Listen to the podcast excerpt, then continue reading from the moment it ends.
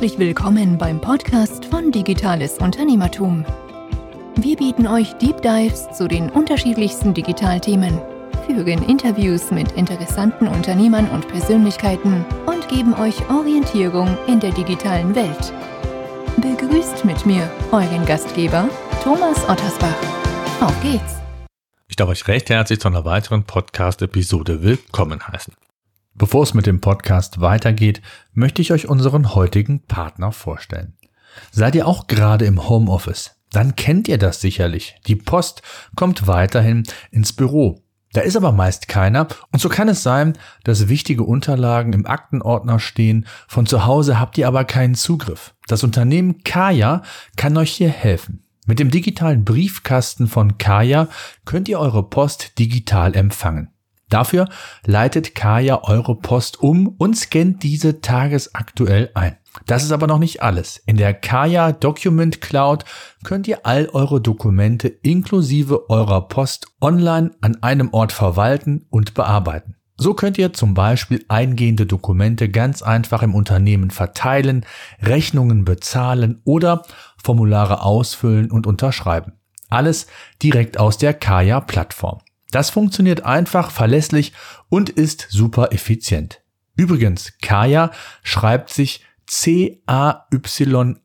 Mit über 10.000 Kunden und einer Bewertung von 4,8 von 5 Sternen ist Kaya der führende Anbieter in Deutschland.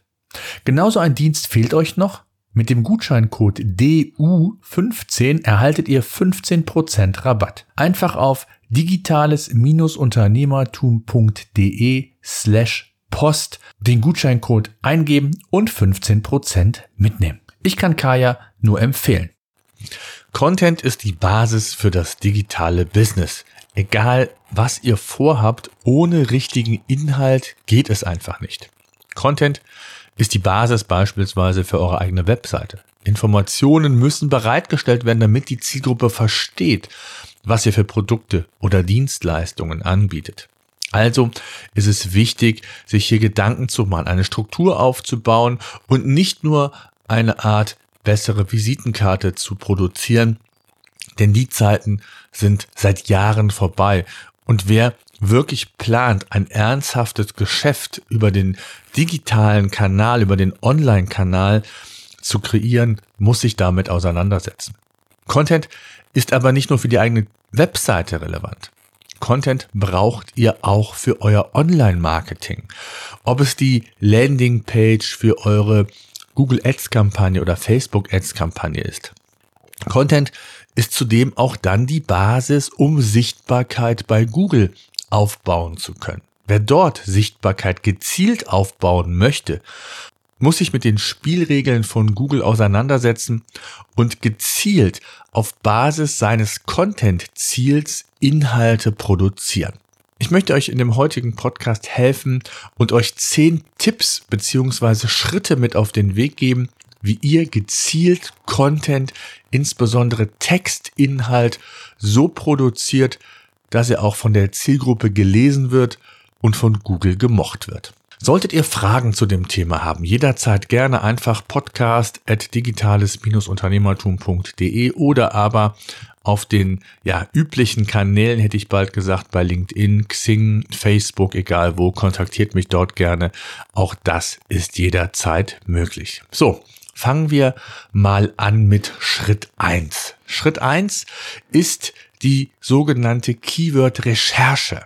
Was ist das? Also, wer bei Google Sichtbarkeit aufbauen möchte und die richtigen Inhalte produzieren möchte, muss sich zunächst einmal einen Überblick verschaffen, ähm, welche Keywords bei Google überhaupt relevant sind und nach welchen Keywords bei Google gesucht wird. Denn das kann ich ermitteln und muss nicht irgendwie auf Teufel komm raus irgendwelche Themen abarbeiten, von denen ich glaube, also das berühmte Bauchgefühl, dass sie für Google relevant sind. Also auf die richtige Vorbereitung, auf die richtige Analyse kommt es an und das sollte man sich wirklich verinnerlichen.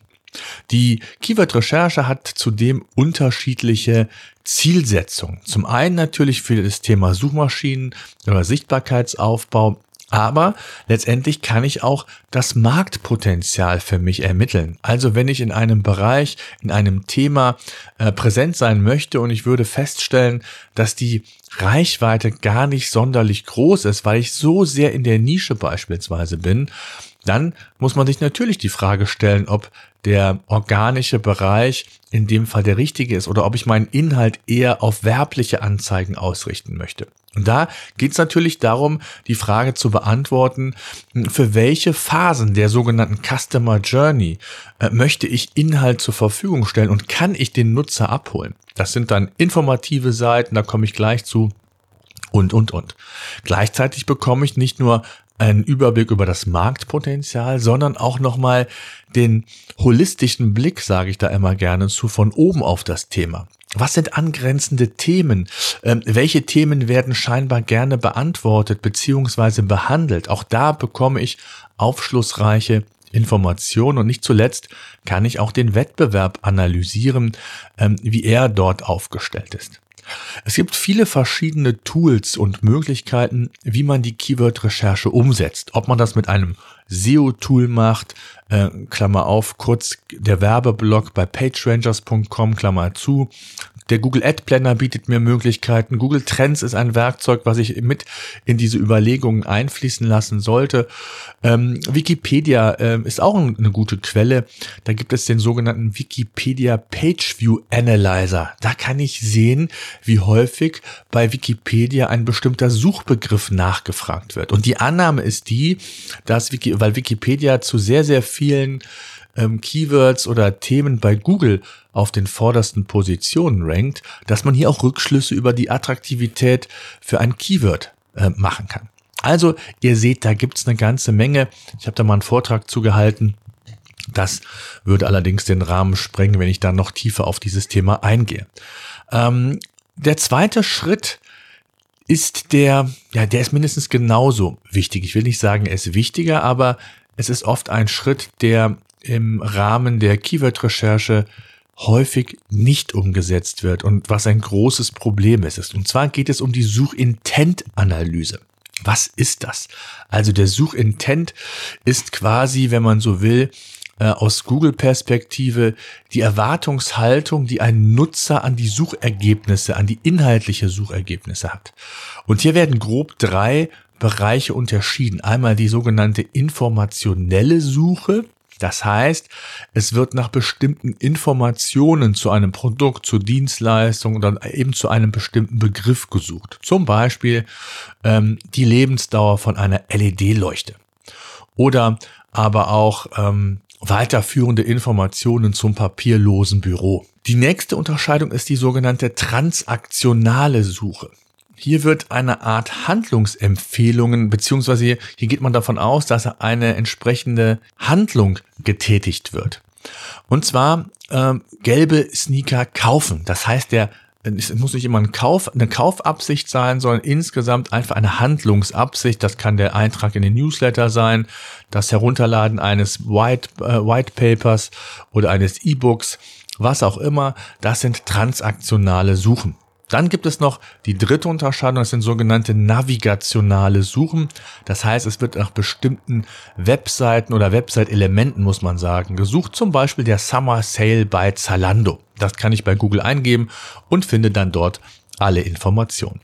Das ist wichtig, zunächst einmal zu wissen, wie diese Suchen sich aufteilen. Denn ich möchte euch zwei Beispiele mit auf den Weg geben, die sehr gut verdeutlichen, warum es wichtig ist, nicht nur die Keyword-Recherche umzusetzen, sondern im Nachgang dann auch noch eben diese Suchintent-Analyse. Und ich sage immer, dass die Keywords nochmal verifiziert, überprüft werden müssen. Gebt vielleicht mal, wenn ihr vor dem Rechner sitzen solltet, das Keyword Saugroboter an. Wenn ihr nicht die Möglichkeit habt, dann erkläre ich es euch natürlich.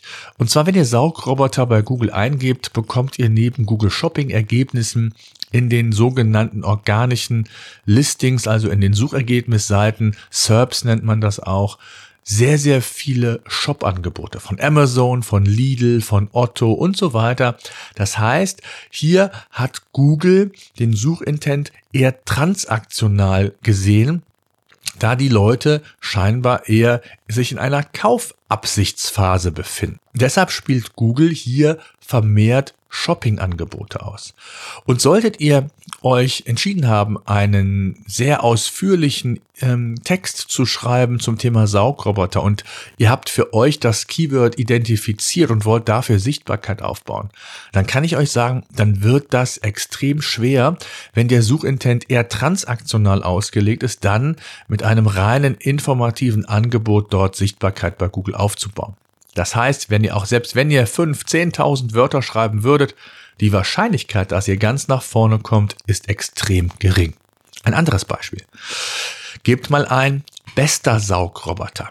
Hier kommen zwar oben auch Google Shopping Ergebnisse, aber dann findet ihr so gut wie keinen Shop sondern ihr findet Testseiten, Erfahrungsberichte und hier liegt ein ganz anderer Suchintent vor, der eher informationell geprägt ist. Das heißt, wenn das Content-Ziel hier gewesen wäre, für dieses Keyword Sichtbarkeit aufzubauen, eher lange, ausführliche Texte, informationelle Texte ähm, zu, zu verfassen, dann werdet ihr hier genau richtig. Also das kann man schaffen. Auch da sollte man sich natürlich dann nochmal die Top-Seiten anschauen, weil die machen ja scheinbar etwas richtiger als die anderen, sonst würde Google die nicht entsprechend oben platzieren. Noch ein ganz schnelles weiteres Beispiel, damit klar wird, wie wichtig dieser Suchintent ist, beziehungsweise diese Analyse.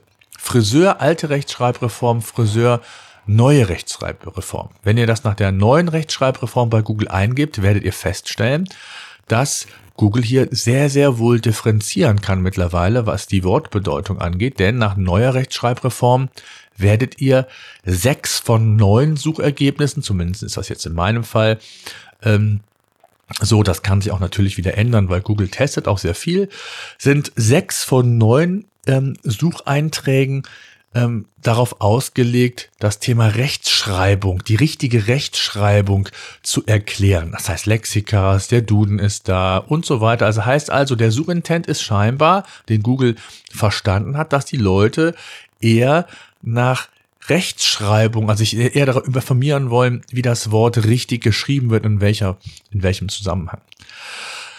Friseur mit Alter und nach alter Rechtschreibung hat dann einen ganz anderen Suchintent, denn hier kommen dann viel mehr Informationen rund um den Friseur. So wie man das vielleicht eigentlich erwartet hätte. Magazine zum Thema Friseur, Friseure selbst, also eher informationelle Dinge zum Thema Friseur, aber nicht keine Lexikas, nichts mit Rechtschreibung, Duden und sonst irgendwas. Das heißt, ich, ich hoffe, ihr habt verstanden, warum es so wichtig ist, nicht nur zu wissen, für welches Keyword ich Sichtbarkeit aufbauen möchte, sondern wenn ich gezielt Sichtbarkeit aufbauen möchte. Und darum geht's ja auch. Und das möchte ich euch heute in dem Podcast auch nochmal äh, wiedergeben, dass man Sichtbarkeit gezielt planen kann. Zwar nicht so exakt, weil immer auch viele unbekannte Faktoren in der Google-Suchmaschine noch sind. Das heißt, sind einige Ranking-Faktoren bekannt, andere wiederum nicht. Ähm, und es spielen halt viele verschiedene Faktoren. Insgesamt über 200 Ranking-Kriterien nimmt Google und entscheidet dann eben, welche Seite weiter vorne ist und welche nicht. Also, das war Schritt zwei. Kommen wir zu Schritt drei. Schritt drei ähm, möchte ich kurz ausholen, warum dieser Schritt so wichtig ist. Ihr habt es vielleicht selbst schon mal gesehen, wenn ihr eine Frage zum Beispiel in den Suchschlitz eingegeben habt oder einen bestimmten Begriff beziehungsweise ein Thema, dann kann es schon mal sein, dass Google euch versucht, über sogenannte Answerboxen euch die Antwort direkt selbst quasi zu präsentieren. Ich habe mal einen Podcast dazu gemacht, in einem anderen, äh, auf einem anderen Podcast von mir, dem SEO-Senf-Podcast, wo ich gesagt habe, dass Google immer mehr zur Antwortmaschine wird. Das heißt, Google versucht euch in dem eigenen Ökosystem zu halten und nicht auf externe Seiten weiterzuleiten. Ist ein bisschen übertrieben formuliert, aber in die Richtung geht es. Fragen spielen eine immer größere Rolle bei Google. Er bekommt auch so Boxen, wo ähnliche Fragen deklariert sind. Die könnt ihr aufklappen, dann könnt ihr euch die Frage anschauen. Das sind alles Inhalte von anderen Webseiten. Das heißt also, es ist extrem wichtig, wenn ihr informationelle Inhalte oder Seiten produziert, auch immer den Blick auf die sogenannten W-Fragen zu haben. Also die Wer, Wie, Was, Weshalb, Warum Fragen. Ähm, wie relevant sind die für mein Thema? Kann ich die beantworten? Kann ich da Hilfestellung geben, dass der Nutzer hier direkt auch Antworten von meiner Seite bekommt? Und Google äh, prüft das, ob die Suchanfrage eben oder die Suchergebnisse perfekt zur Suchanfrage passen. Und dann kann es durchaus sein, dass auch nur bestimmte Abschnitte zum Anzeigen in der organischen Suche, also in den SERPs von Google verwendet werden. Und deswegen sind Fragen so extrem wichtig. Aber nicht nur aus dem Grund, sondern man bekommt auch neue Inspiration für weitere Inhalte. Also auch hier kann ich meinen Redaktionsplan speisen, wenn ich auf Basis von fundierten Daten äh, weiß, dass hier scheinbar Bedarf ist, eine Nachfrage vorherrscht und ich das entsprechend nutzen kann. Wenn ich dann direkt in so einer Box angezeigt werde, ähm, was äh, jetzt nicht eine direkte Frage ist, nennt man auch Featured Snippets. Das ist aber letztendlich egal. Es geht darum, dass ihr das Prinzip versteht und warum es so wichtig ist, eben sich damit auseinanderzusetzen. Schritt drei Und ihr merkt, die Vorbereitung ist das A und O, wenn ihr gezielt Sichtbarkeit aufbauen wollt. Die Schritt vier ist dann die sogenannte Content-Format-Analyse. Text ist wichtig. Google ist historisch gesehen eine reine Textsuchmaschine gewesen, die sich über die Jahre aber stetig weiterentwickelt und verändert hat. Mittlerweile gibt es auch sehr viele Bilder, Videos sind in den SERPs quasi mit implementiert, immer häufiger sogar. Und deswegen ist es wichtig, sich für sein Thema auch nochmal abzusichern, ob neben Text vielleicht auch andere Content-Formate wichtig sind. Denn ich möchte natürlich so viele Möglichkeiten wie möglich nutzen, um auf mein Angebot aufmerksam zu machen. Sei es beispielsweise dann via Bild oder Video ähm, oder Text. Das heißt also, ich habe hier eben dann die unterschiedlichen Möglichkeiten, die unterschiedlichen Kanäle, wie ich dann den Nutzer erreichen kann und auf mein Produkt oder Unternehmen entsprechend aufmerksam machen kann. Und da ist es eben wichtig, und auch hier verrät mir Google extrem viele Hinweise. Ja, also wenn ich ein Thema eingebe, wo reine äh, die, die SERPs rein aus Text besteht, man sieht kein Bild, man sieht kein Video, dann ist die Annahme schon groß, dass Video und Bild vielleicht noch nicht so relevant sind. Das heißt nicht, dass man es nicht machen sollte, weil die Kombination ist eigentlich nicht nur für Google, sondern insbesondere für den Nutzer, für die Zielgruppe am spannendsten, weil so der Nutzer selbst entscheiden kann, über welchen Kanal er den Inhalt kommunizieren beziehungsweise konsumieren, wollte ich sagen kann. Und das ist natürlich wichtig und das sollte man auf jeden Fall berücksichtigen. Also schaut euch die SERPs an, versteht, was die Nutzer wollen und immer in Abhängigkeit von eurem Content-Ziel. Das ist extrem wichtig. Das dürft ihr nie vergessen. Google ist hier immer nur in Anführungszeichen Beiwerk. In erster Linie ist es wichtig zu definieren, was wollt ihr mit euren Inhalten schaffen? Was ist das Content-Ziel? Und wie schaffe ich es nun, über die geschickte Kombination von verschiedenen Formaten den Nutzer quasi zu binden, neugierig zu machen, dass er meine Seite beziehungsweise mein Angebot auch dann tatsächlich nutzt oder liest. Schritt 5. Die Hälfte haben wir und jetzt geht es erst um die Textproduktion.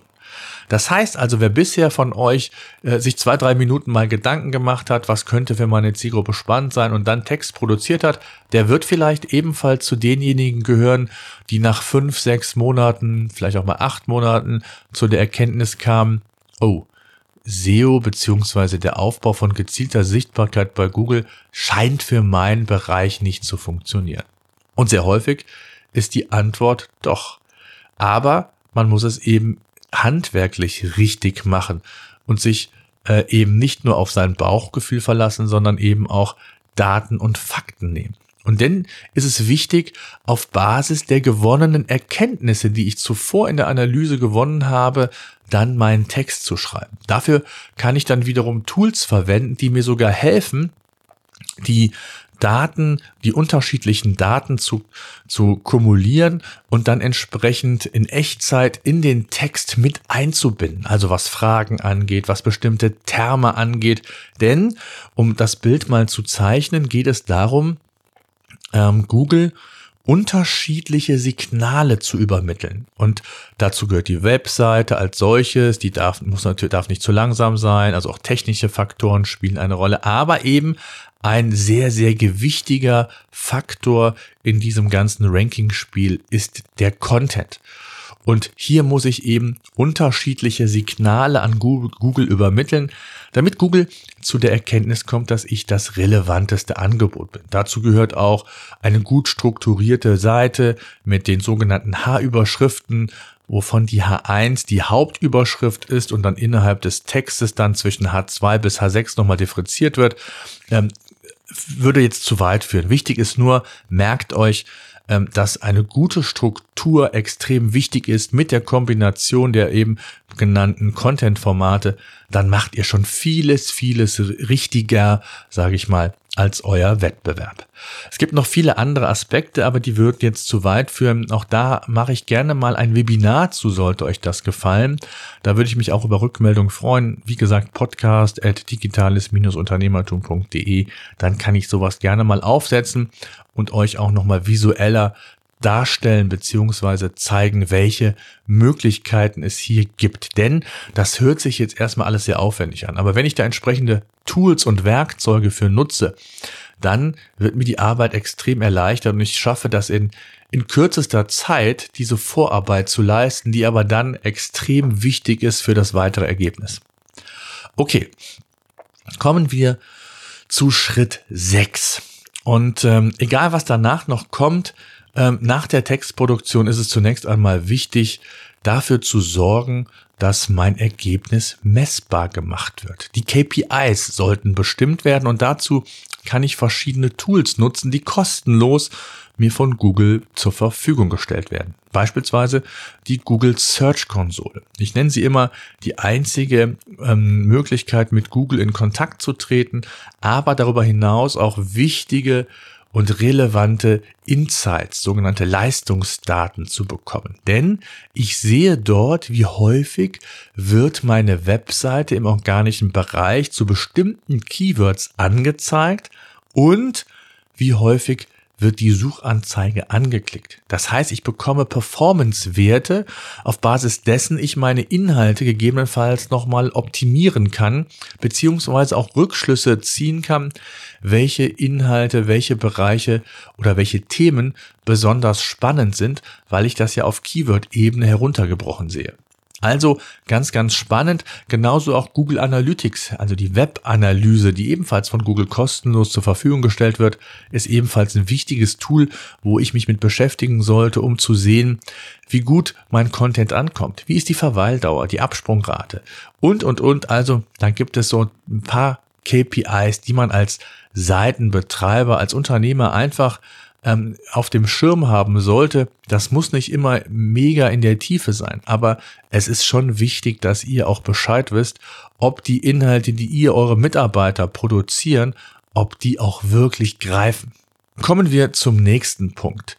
Es geht natürlich nicht nur darum, die KPIs zu messen und den Erfolg zu messen, sondern ich habe natürlich die Möglichkeit, auch die Darstellung bei Google selbst zu beeinflussen. Ich weiß nicht, ob ihr das wisst, aber wenn ihr bei Google, wie gesagt, was in den Suchschlitz eingebt und dann die Suchergebnisse kommen, wenn gleich erst die vier kommerziellen, die auch mit Anzeige gekennzeichneten ähm, Bereiche kommen, wo man Google Ads Kampagnen schalten kann nach dem Auktionsprinzip und darunter dann eben die organischen Listings kommen.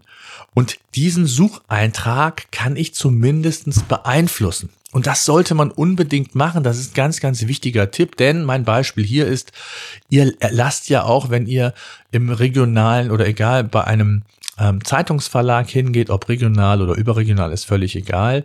Ihr geht ja nicht mit der Absicht dahin zu sagen, ich möchte bei dir im Magazin eine Anzeige, eine Printanzeige schalten und du überlässt ihm die Kreation, äh, die Inhalte, also das, was du an Botschaft deiner Zielgruppe ähm, mitteilen möchtest, das obliegt ja nicht in seiner Hand. Das gibst du ja vor, weil du dein Produkt kennst. Und so ist es ja auch eben hier bei den Texten, die ihr im Internet veröffentlicht, solltet ihr sagen, was ist der Titel, was ist die kurze Beschreibung, das nennt man auch Title und Meta-Description, ähm, und gibt das Google vor. Wenn gleich man sagen muss, dass Google hier die finale Hoheit hat und auch sehr viel testet, das auch schon mal sein kann, dass Google Bereiche aus dem eigenen Inhalt einfach mal quasi seziert und dort entsprechend anzeigt. Aber in der Regel ist es so, dass man ähm, häufig eben von Google mit den eigenen Angaben eingeblendet wird, weil diese auch von der Performance her, weil man sich ja Gedanken dazu gemacht hat, auch häufig am besten performt. Und das ist ja das, worum es Google geht, dem Nutzer das bestmögliche Suchergebnis zu liefern. Und wenn er es nutzt, dann hat das eben einen entsprechenden Vorteil. Schritt 8. Wir nähern uns langsam dem Ende und keine Sorge, es ist jetzt nur noch so ein bisschen Feintuning. Denn äh, ein ganz großer Fehler, der gemacht wird, ist, dass man sich einmalig Gedanken zu einem Inhalt macht und den dann erstmal äh, ja, teilweise über Jahre ruhen lässt. Das ist im Grunde genommen nicht gut, denn aus mehreren Gründen. Es kann sein, dass es ja mit der, mit im Laufe der Zeit Veränderungen zu eurem Thema gab. Andere Zahlen, Fakten, rechtliche Dinge, was auch immer, Produktveränderungen. Also ist es wichtig, das Thema aktuell zu halten. Und Google mag das, wenn sogenannte, so ein, sogenanntes Freshness oder eine Freshness der Seite vorgenommen wird, weil Google dann weiß, die wird regelmäßig bearbeitet, die kann ich guten Gewissens so nach dem Motto auch dem Nutzer dann zeigen. Das heißt, es ist wichtig, lieber mal einen alten Artikel aufzubereiten, als immer nur neue zu generieren. Und hier kann man natürlich ebenfalls die Webanalyse sehr gut verwenden, um zu schauen, welche sind denn häufig von Nutzern besucht worden und genutzt worden. Und man kann hier nach dem Pareto-Prinzip vorgehen und diese dann beispielsweise in regelmäßigen Abständen optimieren. Schritt 9. Aus diesen ganzen Erkenntnissen, die wir eben äh, kurz besprochen haben, ergeben sich natürlich dann auch Möglichkeiten, um Expertise aufzubauen. Das heißt, was will ich damit sagen? Für Google ist es wichtig, insbesondere in den sogenannten YMYL-Websites, Your Money, Your Life Websites, also Gesundheit, Erziehung, Juristerei, Finanzen und so weiter, das, was das Leben quasi beeinträchtigen kann und wo eine Beeinträchtigung stattfinden kann. Und das hat unterschiedliche Auswirkungen. Gesundheitlich, wenn irgendwelche äh, Tipps und Tricks gegeben werden, hätte ich bald gesagt, die, die nicht gesundheitsfördernd, sondern schädlich sind, dann hat das weitreichende Konsequenzen. Und da ist Google entsprechend sehr sensibel geworden über die Jahre. Und insgesamt ist es wichtig, jetzt nicht nur in den genannten Bereichen, sich als Experte zu positionieren. Über sogenannte Content Hubs, das heißt, es gibt ein Hauptthema und um dieses Hauptthema herum werden weitere relevante Artikel zu dem Thema geschrieben, hat man die Möglichkeit, sich als Experte zu positionieren. Ein ganz wichtiger Punkt, den man in seiner Content-Strategie unbedingt berücksichtigen sollte. Schritt 10. Auf Basis der Daten habt ihr nicht nur die Möglichkeit, die richtigen Inhalte zu schreiben, sondern auch die richtigen künftigen Inhalte herauszufinden. Also die redaktionelle Planung kann ebenfalls über die gewonnenen Informationen erfolgen. Das heißt also, ihr geht quasi in einen sogenannten, ich nenne es sogenannten Content-Kreislauf, wo ich immer wieder neue Erkenntnisse bekomme, die dann wiederum für die Zielgruppe interessant sein könnten, wenn die Suchnachfrage da ist, also entsprechendes Suchvolumen vorhanden ist, die Wettbewerbsdichte in einem Rahmen sich hält und ich eben im Thema bin, wo der Kampf nicht äh, ja eklatant hoch ist. Ähm, und das ist ein ganz wichtiger Punkt. Auch den sollte man berücksichtigen und in seinen, ich nenne es mal, Content-Erstellungsprozess oder in seinen Content-Prozess mit einfließen zu lassen. Ja, es geht also angefangen von der Keyword-Recherche bis hin auch zur weiteren Planung, zur Erfolgsmessung und, und, und. Äh, gibt es eben Dinge, die es zu berücksichtigen gilt und die heutzutage einfach notwendig sind und es fahrlässig ist, einfach nur auf Teufel komm raus loszulegen und Texte und Inhalte zu schreiben, vielleicht Videos abzudrehen und, und, und. Ähm, das kann man machen, muss man nicht machen, sollte man nicht machen. denn der andere Weg ist wesentlich erfolgreicher auf lange Sicht gesehen. Und deswegen war es mir so wichtig, das hier nochmal in dem Podcast aufzuzeigen. Da geht's noch natürlich noch viel granularer zum Teil rein. Aber wenn ihr schon die wesentlichen Punkte da mal von denen, äh, die ich eben genannt habe, beachtet, dann seid ihr schon ein ganzes großes Stück weiter als eure Konkurrenz. Und wenn ihr dann in einem Bereich vielleicht sogar tätig seid, der nicht ganz so wettbewerbsintensiv ist, je intensiver der Wettbewerb, desto schwerer ist es nach vorne zu kommen bei Google, dann habt ihr die Möglichkeit, entsprechend gut und in der Breite und vor allen Dingen gezielt Sichtbarkeit für euer Unternehmen, eure Produkte, Dienstleistungen, was auch immer, äh, aufzubauen. Ich danke fürs Zuhören. Ich hoffe, ihr konntet was mitnehmen. Wenn ja, freue ich mich natürlich, wenn ihr den Podcast positiv bewertet. Abonniert ihn, lasst nicht vergessen. Und ansonsten hören wir uns in wenigen Tagen wieder. Zum Schluss möchte ich nochmal auf unseren heutigen Podcast-Partner hinweisen. Mit dem digitalen Briefkasten von Kaya könnt ihr eure Post digital empfangen. Dafür leitet Kaya eure Post um und scannt diese tagesaktuell ein. Das ist aber noch nicht alles. In der Kaya Document Cloud könnt ihr all eure Dokumente inklusive eurer Post online an einem Ort verwalten und bearbeiten. So könnt ihr zum Beispiel eingehende Dokumente ganz einfach im Unternehmen verteilen, Rechnungen bezahlen oder Formulare ausfüllen und unterschreiben. Alles direkt aus der Kaya Plattform. Das funktioniert einfach, verlässlich und ist super effizient. Übrigens, Kaya schreibt sich C-A-Y-A. Mit über 10.000 Kunden und einer Bewertung von 4,8 von 5 Sternen ist Kaya der führende Anbieter in Deutschland.